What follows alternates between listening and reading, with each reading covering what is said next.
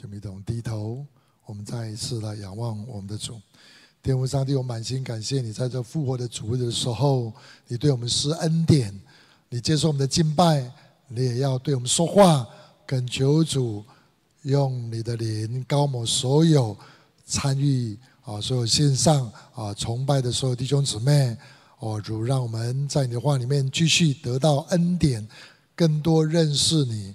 认识你在你的百姓当中要做的工作，好叫我们在地上知道怎么样的爱你、侍奉你啊！求你赐福下面我们听信你时间，这样祷告祈求，奉耶稣基督的名，阿门。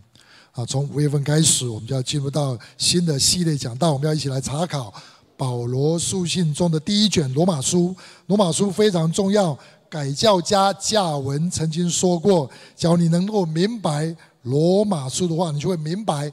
整卷圣整本圣经，是让，罗马书对每一个基督徒，而且对历史地下许多被上帝所重的仆人，都有决定性的影响。比如说，西方的马丁路德、约翰卫斯理，还有我们华人教会很有名的尼托森弟兄，罗马书的信息都改变了他们生命，也让他们的侍奉产生极大的突破。我自己也是在学生时代，在我高中开始读圣经。当我读到罗马书的时候，我对自己重生得救就有了极大的把握。罗马书那么重要，那么到底罗马书在讲什么？我们来看罗马书第一段圣经，罗马书第一章十六节、十七节，我们一起来读这段圣经。圣经第一段，预备来。我不以福音为耻，这福音本是上帝的大能，要救一切相信的，先是犹太人，后是希腊人，因为上帝的义正在这福音上显明出来。这义是本于信，以至于信。如经上所记，一人必因信得生。啊啊，一人必因信得生。罗马书的中心思想就在传讲因信称义的福音。一人必因信得生，也可以翻译成一人必因信而活。华神的老院长林道任院长啊，很喜欢这个翻译。一人。必因信而活，所以他每次碰到我的时候，第一句话就说：“一人必因信而活。”因为他知道我有心脏病，好要靠上帝而活。但是因信称义的福音，不只是对一个心脏病病人很重要，其实对所有的基督徒而言，都是一幅一个关乎生死存亡的重要信息。一个基督徒活得喜乐不喜乐，得胜不得胜。最重要关键是他到底是不是真正明白了因信称义的福音？会不会因信而活？基督徒的信仰跟其他宗教信仰最大的差别在哪？就是在罗马书所讲的这一点：因信称义的福音。因信的福音是罗马书的中心思想，也是整本圣经的中心思想。基督教跟其他宗教、其他哲学最大的差别就在。我们的信仰是因信称义的信仰，其他宗教、其他哲学是什么？是因行为称义。因信称义到底是要我们信、相信什么？有两个很重要的信息我们要相信的。第一个是坏消息，第二个是好消息。坏消息是什么呢？就是人人都有罪，人人都没有办法救自己脱离自己的罪，这是坏消息。那好消息呢？好消息是上帝要把他的义。白白赐给我们，让我们这些罪人可以从罪里面得到赦免，并且从那里得到义的力量，胜过罪的辖制。要明白好福音是一个好消息，你要先知道坏消息是什么。所以，你一个失去健康的人是坏消息，那医治对他来讲就是一个好消息。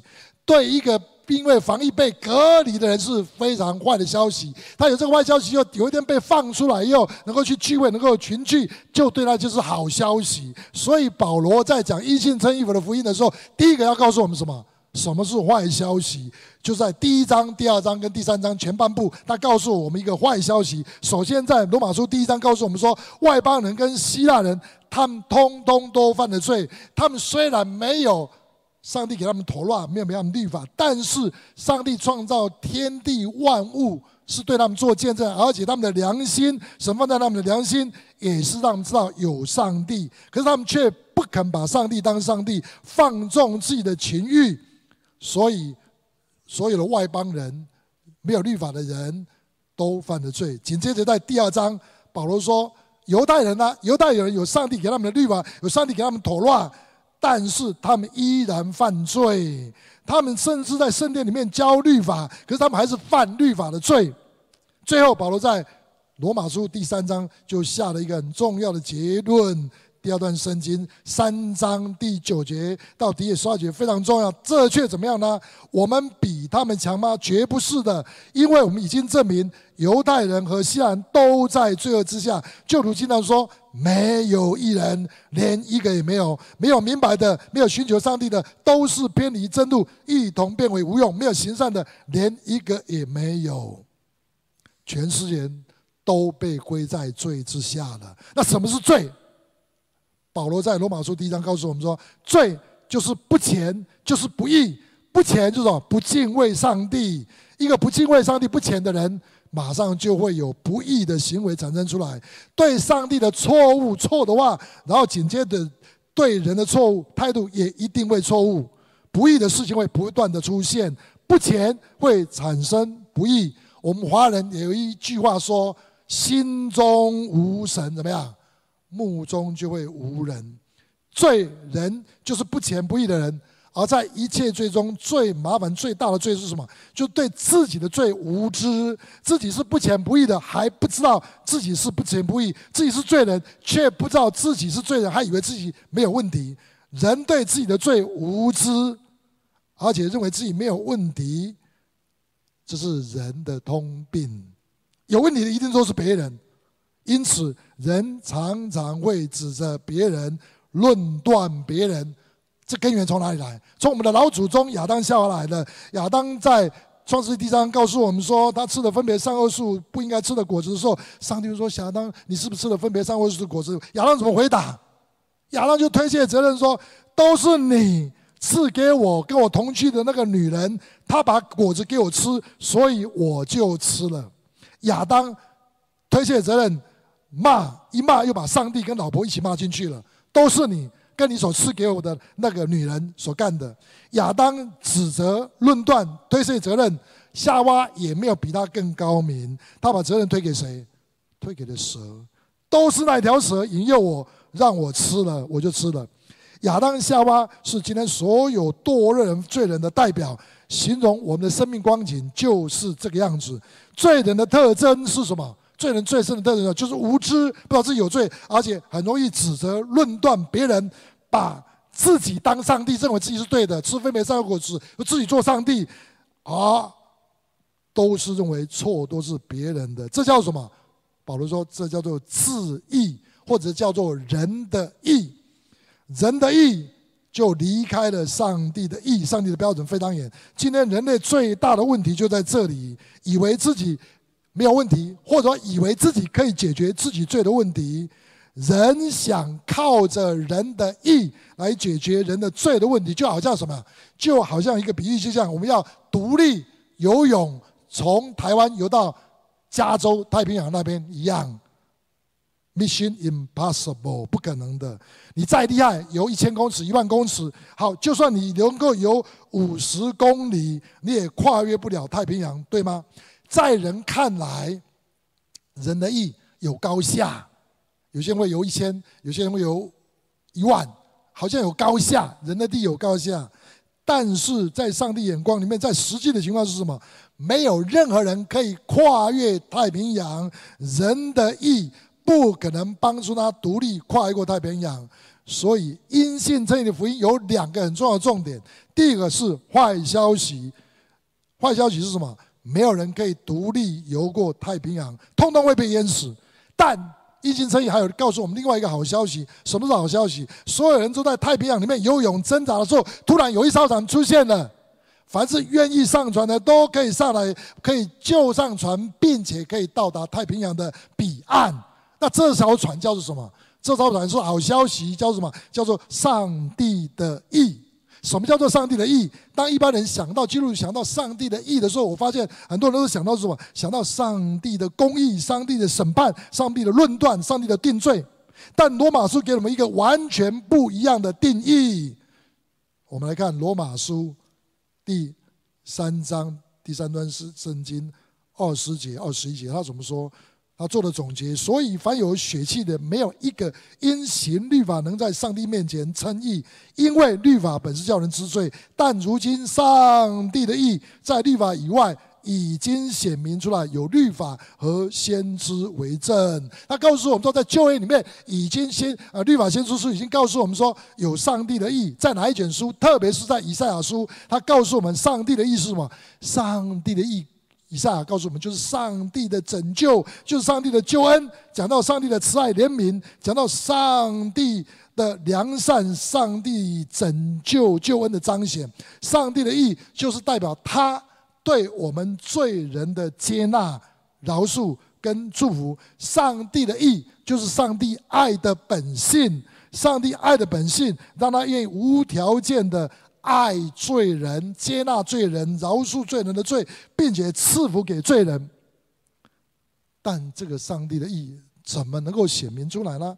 罗马书第三章二十二节到二十六节就紧接着更讲得更清楚一点，就是上帝的义，因信耶稣基督加给一切相信的人，并没有分别，因为世人都犯了罪，亏缺了上帝的荣耀，如今却蒙了上蒙了。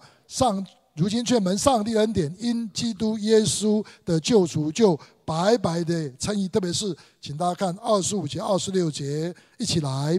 上帝设立耶稣做挽回祭，是凭着耶稣的血，借着人的信，要显明上帝的义，因为他用忍耐的心宽容人先时所犯的罪，好在今时显明他的义，使人知道他自己为义，也称。信耶稣的人为义，上帝的义怎么样显明出来？如何显明在我们身上呢？是借着耶稣的血，跟着我们的信，就彰显出来。耶稣的血是什么？耶稣的血要彰显上帝的救恩，彰显上帝的爱，彰显上帝的良善，彰显上帝的慈悲，彰显怜悯跟丰富。借着耶稣的血来显明出来。那另外一个是什么？借着人的相信。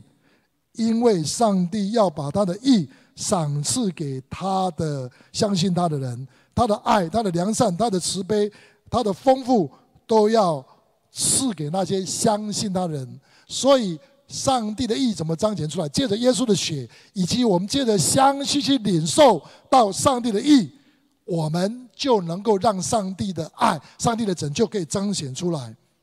他怎么称我们为义呢？马丁路德讲得更细一点，他说用有两个方式，第一个是直接无条件的赦免我们的罪，宣告我们无罪。马丁路德告诉我，我们这个这个这个叫做这种称义叫做外在的外加的义。那紧接着他讲的第二个，就圣灵不是宣告我们哦，宣称我们无罪哦，借着相信宣告我们的圣灵，借着相信进入到我们的内心。能够开始把上帝的良善、上帝的拯救、上帝的慈爱怜悯、慈悲怜悯，都他的生命放在我们里面。马丁路德将这种义叫做内在的义，因信称义的义，包括外加的义，也包括内在的义，包括上帝外在的宣告，也包括我们里面，他把他的意放在里面，把他的拯救、把他的爱、他的慈悲放在里面。上帝的意要显明出来，是借着人的相信，我们这些罪人相信，接受、相信上帝的意，接受上帝外加的义，也接受上帝内在改变我们的那个义，是借着相信才得着。所以，根据罗马书第三章因信称义福音的好消息，这个福音好消息是什么呢？就是上帝宣告我们这个罪人可以得到他的义。并且我们的这个生命可以持续不断的改变，变得越来越像他的儿子耶稣，这真是好消息，是吗？我们这个人罪人可以改变，是不是好消息？因为我没有办法，但是上帝借着他的恩典以及我们的相信接受，我们这个人就被神的恩典一直改变，一直改变，一直改变。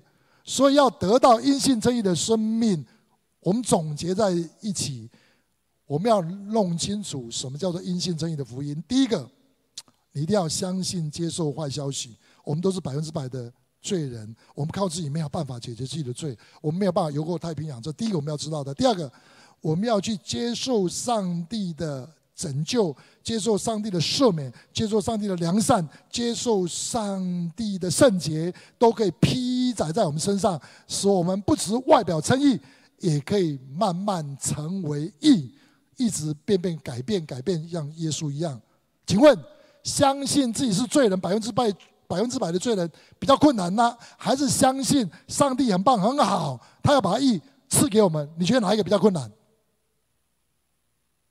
都很困难。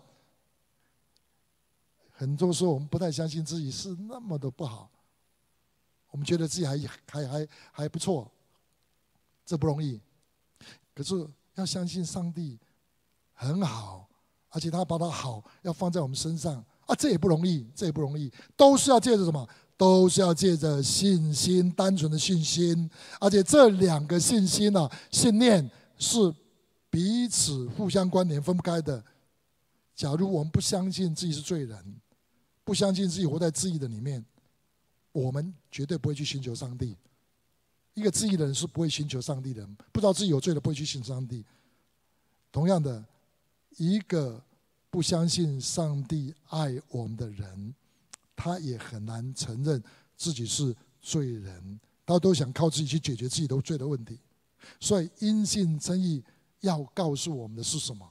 总结来讲，他告诉我们是上帝对我们这些罪人的态度，以及他如何处理罪的方式，并且要帮助我们这个人按着上帝对待我们的态度，能够去生活，能够去对待上帝以及对待周围的人。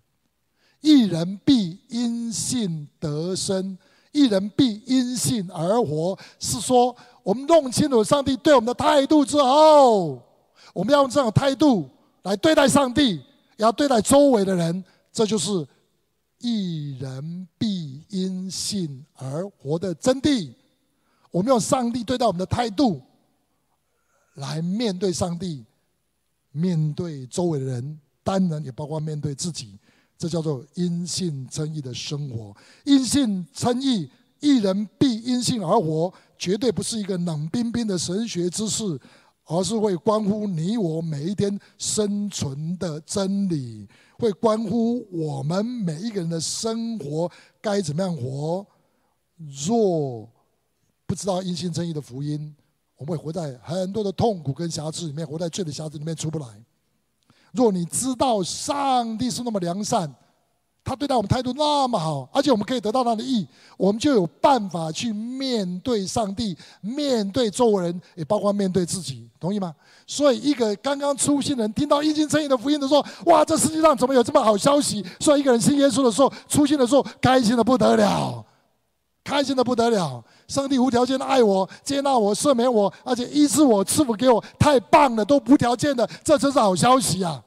那回去以后，他开始就活在这样的一个好消息里面，他也开始会去用这种态度对待别人。但但是很不幸的是，过了三个月以后，受了这世界的影响，很多人就跟他讲说：“你要好好努力，你要好好读经，你要好好祷告，你要好好进食，你要好好的实行十一奉献，你要好好的出手果子，不然，上帝就不会那么欣赏你，而且你的牧师也不会那么欣赏你，你的辅导哥哥姐姐也不会接受你。”哇！甚至我们自己也告诉自己说：“我是不是不够好，可以来祷告上帝？我是不够好，活在教会里面，我没有侍奉，是不是不够好？”然后我们就开始怎么样？我们开始在恩典的地位上坠落，我们就开始变得什么？越来越不快乐，因为我们又变成了什么样？佛教徒、回教徒。我们以为要靠我们的善行，靠着自己的努力，靠着我们游泳，我们就拼命在太平洋里面游，就淹死了。好，忘记。我们要一直在船上，我们从船上跳下来，又被水淹了，所以变得不快乐。这是很多基督徒不喜乐的根本原因。我们想做好人，不想做义人，被神称义的人，我们就注定不会快乐。义人必因信得生，不是针对初信的基督徒。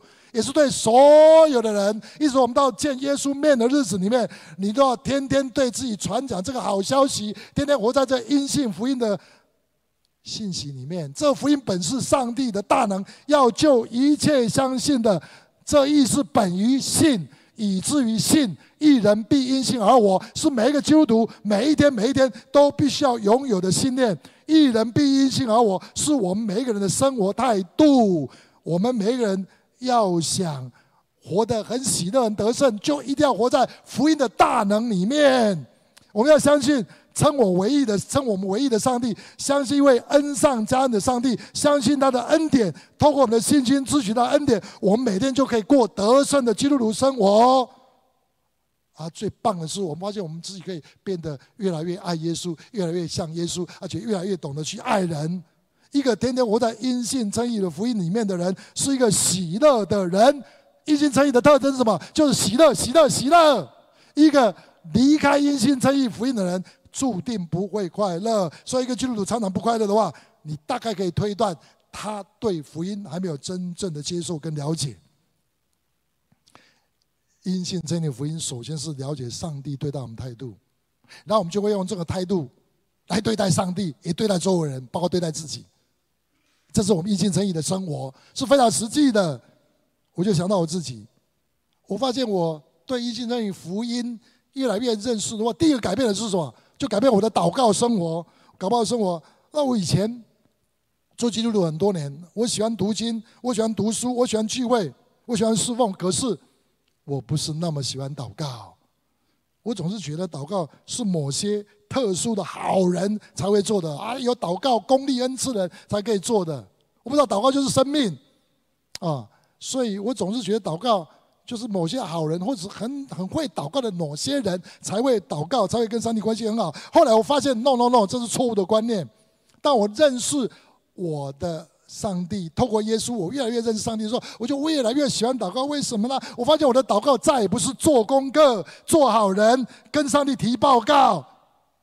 我发现祷告是什么？祷告是跟他 enjoy，以神为乐，享受他的爱，接受他的爱，来敬拜他，来侍奉他，并且怎么样？我可以把我所有东西都告诉他，而且照他的意思来做，我就越来越喜欢祷告。以前我祷告都喜欢找自己一些好像很会祷告的好人，可是我跟那些人在一起祷告的话，越祷告越有压力。哇，他们祷告很长，辞藻很漂亮，我总觉得要要像他做到那样子，我自己不会祷告。所以我跟这些人祷告在一起是蛮有压力的，所以弟兄姊妹要注意哦，一个好像很会祷告的人，不一定是艺人哦，不一定是艺人哦。要跟艺人在一起祷告，所以我就越来越知道怎么样做一个艺人，奉耶稣名跟真神祷告。我也很喜欢去找一些真正想渴慕追求神的艺人来祷告，我不要找好人来祷告，还会祷告，看不起别人来祷告。我喜欢跟一些。谦卑寻求主的人，寻求上帝，我们就开始谢上帝安多丰富、很棒的、很棒的工作。我觉得上帝真是很棒。我们都是罪人，可是罪人可以奉耶稣名来求告神，是多么多么好。祷告就变成一个什么？不是苦差事，不是做功课，不是跟上帝报告，而是一个欢欢喜喜接受上帝喜乐的一个跟上帝交往的一个关系。罪人。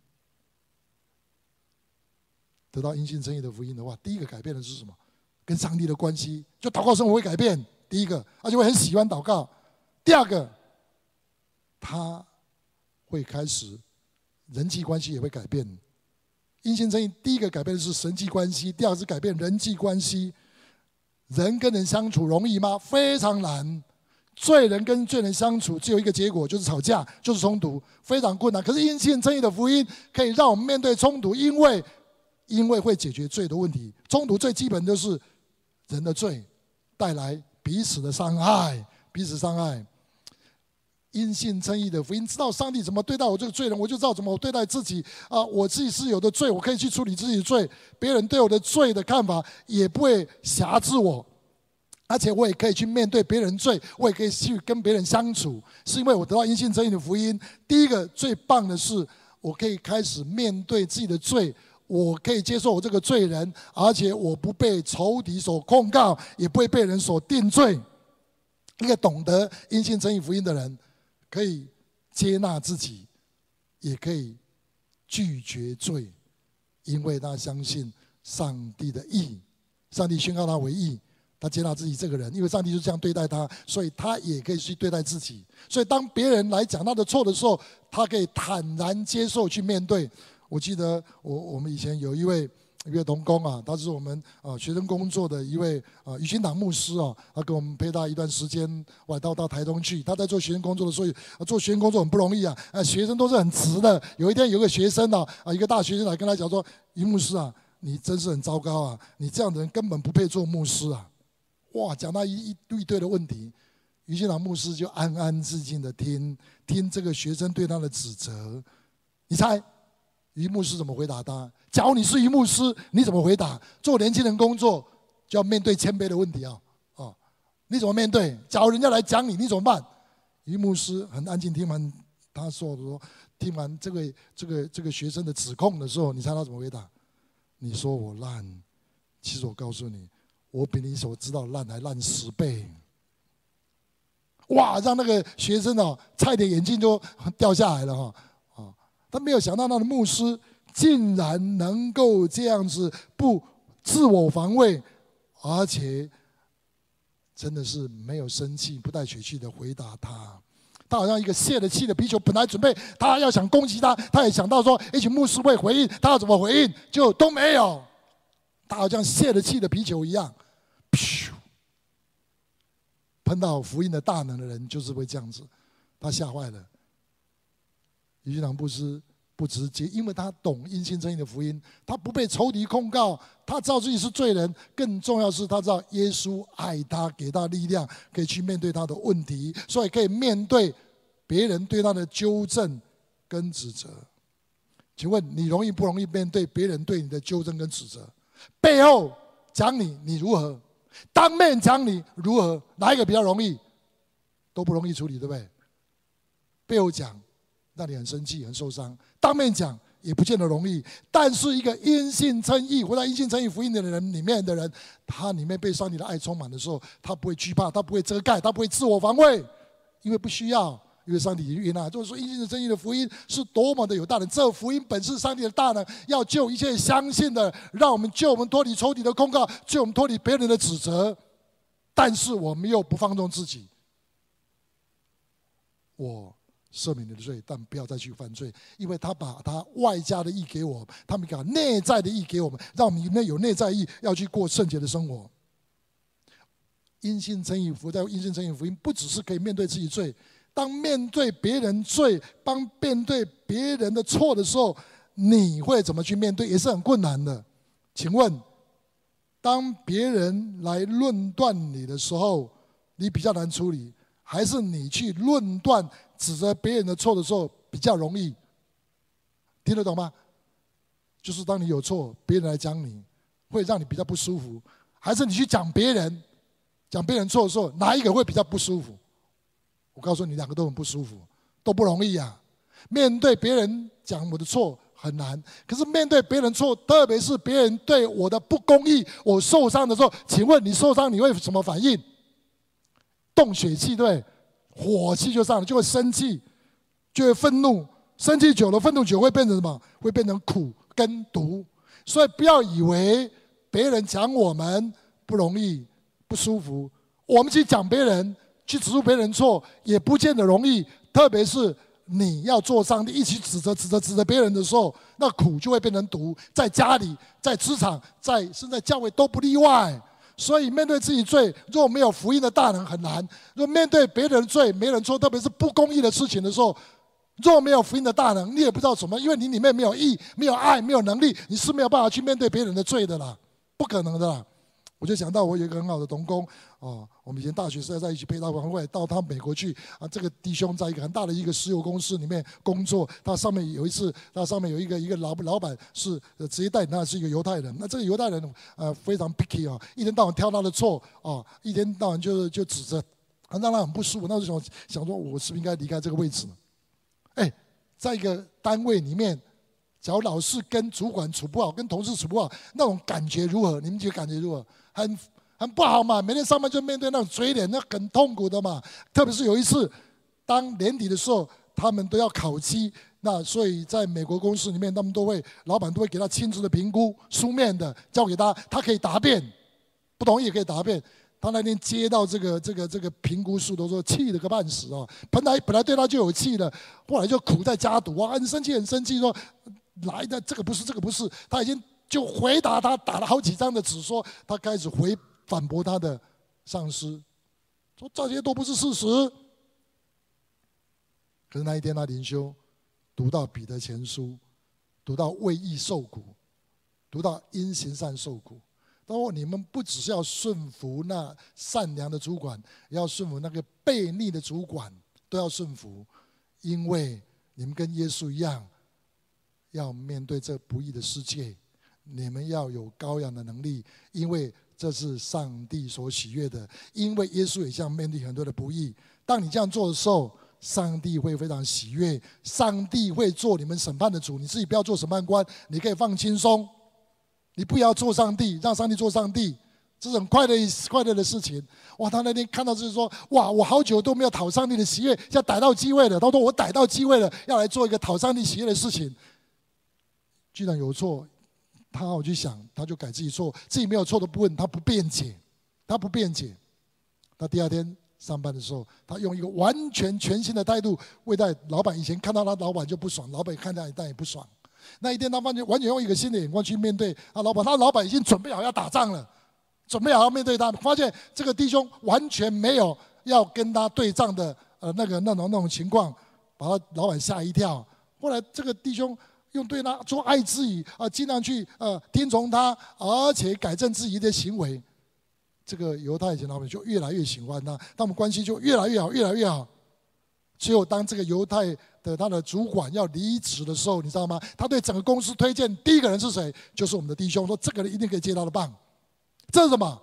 这福音本是上帝的大能，要救一切相信的。上帝的意不只是宣告我们无罪，上帝的意会成为我们的意，让我们里面成为力量，让我们可以胜过自己的罪，让我们可以去胜过。别人对我们的得罪，我们可以得到饶恕的能力，去饶恕别人。这福音本是上帝的大能，因信称义的本质就在这里。一个活在因信称义福音里面的人，他的祷告是大有能力的。他喜欢来到上帝面前，他跟上帝关系是非常良好的。他在上帝里面可以经历福音的大能，可以经历神很多的恩典。他靠着神的恩典得胜。第二个，他的人际关系一定是很自由的。面对自己罪，面对别人罪，他有极大的自由。他不要为自己的罪自我防卫，他也不需要去定别人的罪，做上帝去控告别人。他可以用耶稣的态度，那样的自由去对待自己，去对待别人。这是什么？这是好消息，是用上帝对待我们的态度，能够对待自己，对待别人。是多么多么棒，多么多么自由的一件事情。因信称义的真理要带给我们极大的自由，因信称义的福音带给我们极大的能力。为什么？因为我们去相信、去接受，我们就可以得胜。这义是本于信，以至于信；这义是本于恩，以至于出以至于恩。神是恩上加恩的上帝，我们用信心去接受。义人必因信而活，靠着神的恩典，因着我们的信心去接受，我们在地上可以跟上帝有很好的关系，我们可以跟人有很好的关系，我们可以跟自己有好的关系，我们是活在一个得胜的基督徒生活里面。阿门。这是一个好消息，就是帮助我们在这复活的主日之后，再一次回到福音的信仰里面，让我们在福音里面得到极大的自由，让我们面对我们的家人，让我们面对我们的同事，让我们面对我们朋友，让我们面对我们的同工，都可以得自由。这福音本是上帝的大能，要救一切相信的。阿门。我们一起低头，我们来祷告。天父上帝，我们满心感谢赞美你，在这复活主日的时候，你对我们宣讲这最基本又是最重要的真理跟信息。主，我们感谢赞美你，你赦免我罪，医治我们一切的疾病，并且让我们有能力去胜过罪，胜过别人对我们不义的对待，我们都能够呃过得去，因为你与我们同在，直到世界的末了。我们赞美你，我们感谢你，知道你是。称我们为义的上帝，一人必因信而活。谢谢你，赞美你，我们感谢主。